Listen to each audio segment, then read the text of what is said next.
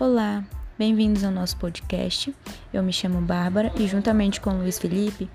iremos falar um pouco sobre autonomia e independência em cuidados paliativos. Na filosofia, a autonomia é um conceito que determina a liberdade do indivíduo em gerir livremente a sua vida, efetuando racionalmente as suas próprias escolhas. Diante disso, a autonomia dos doentes sem possibilidade de cura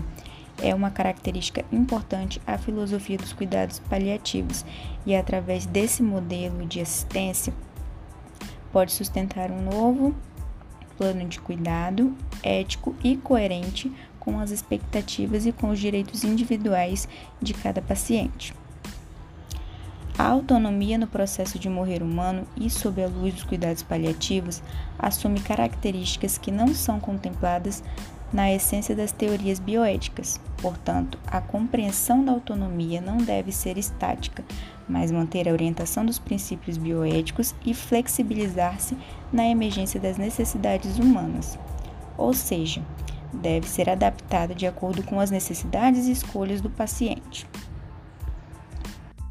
A comunicação verbal e a não verbal reafirmam-se como elementos indispensáveis à delimitação e ao reconhecimento da autonomia dos doentes sem possibilidade de cura, e potencializam a condução e adaptação do plano de cuidado frente às necessidades individuais de cada paciente, permitindo que ele expresse suas vontades e necessidades. A educação em saúde é uma das alternativas mais coerentes com o momento atual dos cuidados paliativos, uma vez que a ignorância, a falta de reflexão e de conhecimento técnico e científico sobre as opções terapêuticas adequadas e a própria essência dos cuidados paliativos comprometem a autonomia desses indivíduos e a configuração do plano de cuidado individualizado e, consequentemente, na disseminação dessa filosofia de cuidado. Nesse capítulo, falaremos um pouco sobre independência e cuidados paliativos.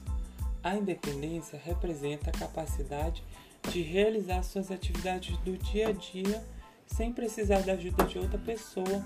ou com ajuda mínima. Ela envolve tomar banho, ir ao banheiro, andar, alimentar-se, pentear cabelos, vestir roupas, entre outras atividades.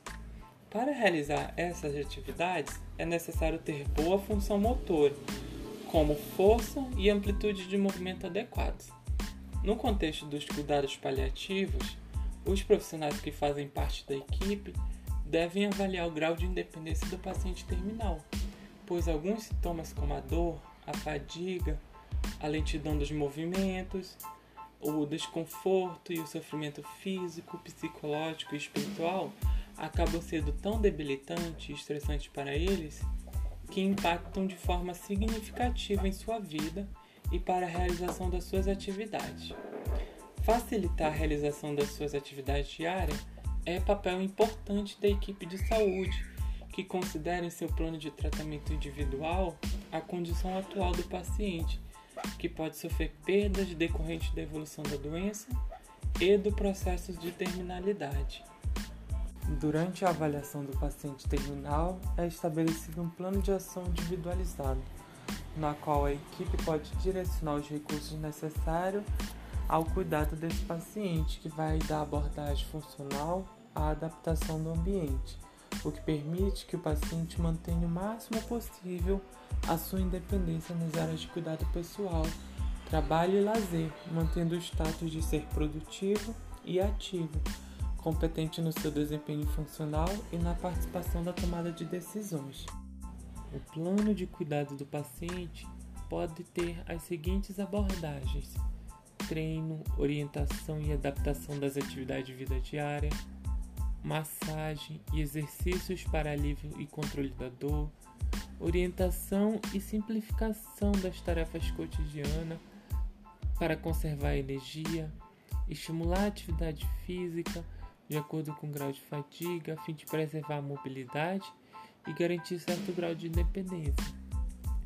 Orientação e treino dos cuidadores, indicação e confecção de adaptações que facilitem o desempenho ocupacional, o posicionamento adequado no repouso e nas mudanças posturais para evitar contraturas, deformidades, escaras e facilitar a movimentação ativa. Realização de atividades expressivas, lúdicas, corporais e artesanais que auxiliem o processo de adaptação e elaboração das perdas decorrentes da evolução da doença.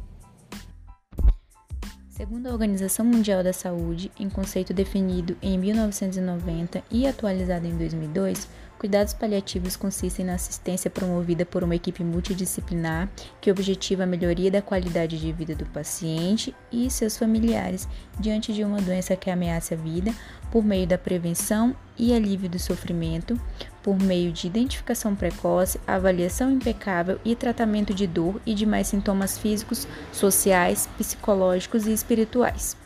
Diante disso, é direito do paciente terminal ser tratado como pessoa humana até que ele morra, ter esperança, não importa as mudanças que possam acontecer, ser cuidado por pessoas que mantêm o sentido da esperança mesmo que ocorram mudanças, expressar a sua maneira sentimentos e emoções diante da sua morte participar das decisões referentes aos seus cuidados e tratamentos, receber cuidado médico e de enfermagem, mesmo que os objetivos de cura mudem para objetivos de conforto, não morrer sozinho, ser aliviado da dor e do desconforto, que suas questões sejam respondidas honestamente,